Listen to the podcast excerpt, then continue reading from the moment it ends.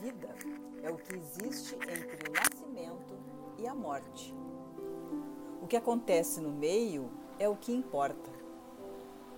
No meio, a gente descobre que sexo sem amor também vale a pena, mas é ginástica, não tem transcendência nenhuma.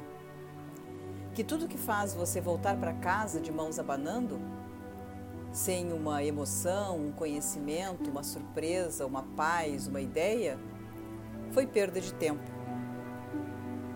A primeira metade da vida é muito boa, mas da metade para o fim pode ser ainda melhor se você aprendeu alguma coisa com tropeços lá do início. Que o pensamento é uma aventura sem igual. Que é preciso abrir a nossa caixa preta de vez em quando, apesar do medo do que vamos encontrar lá dentro.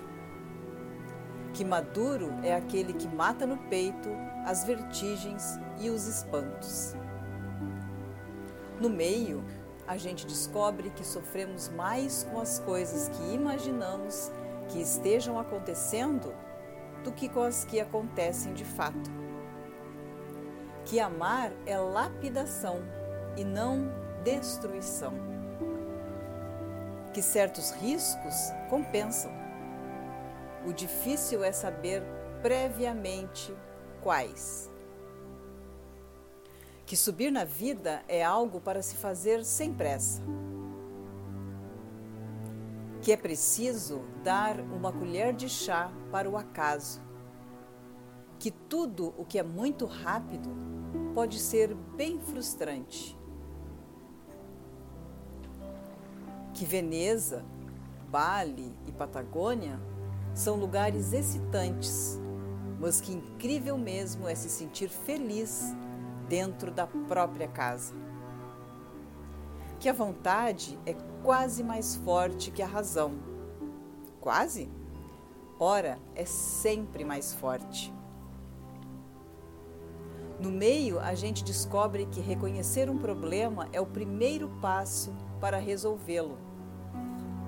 Que é muito narcisista ficar se consumindo consigo próprio todas as escolhas geram dúvida. Todas. Que depois de lutar pelo direito de ser diferente, chega a bendita hora de se permitir a indiferença.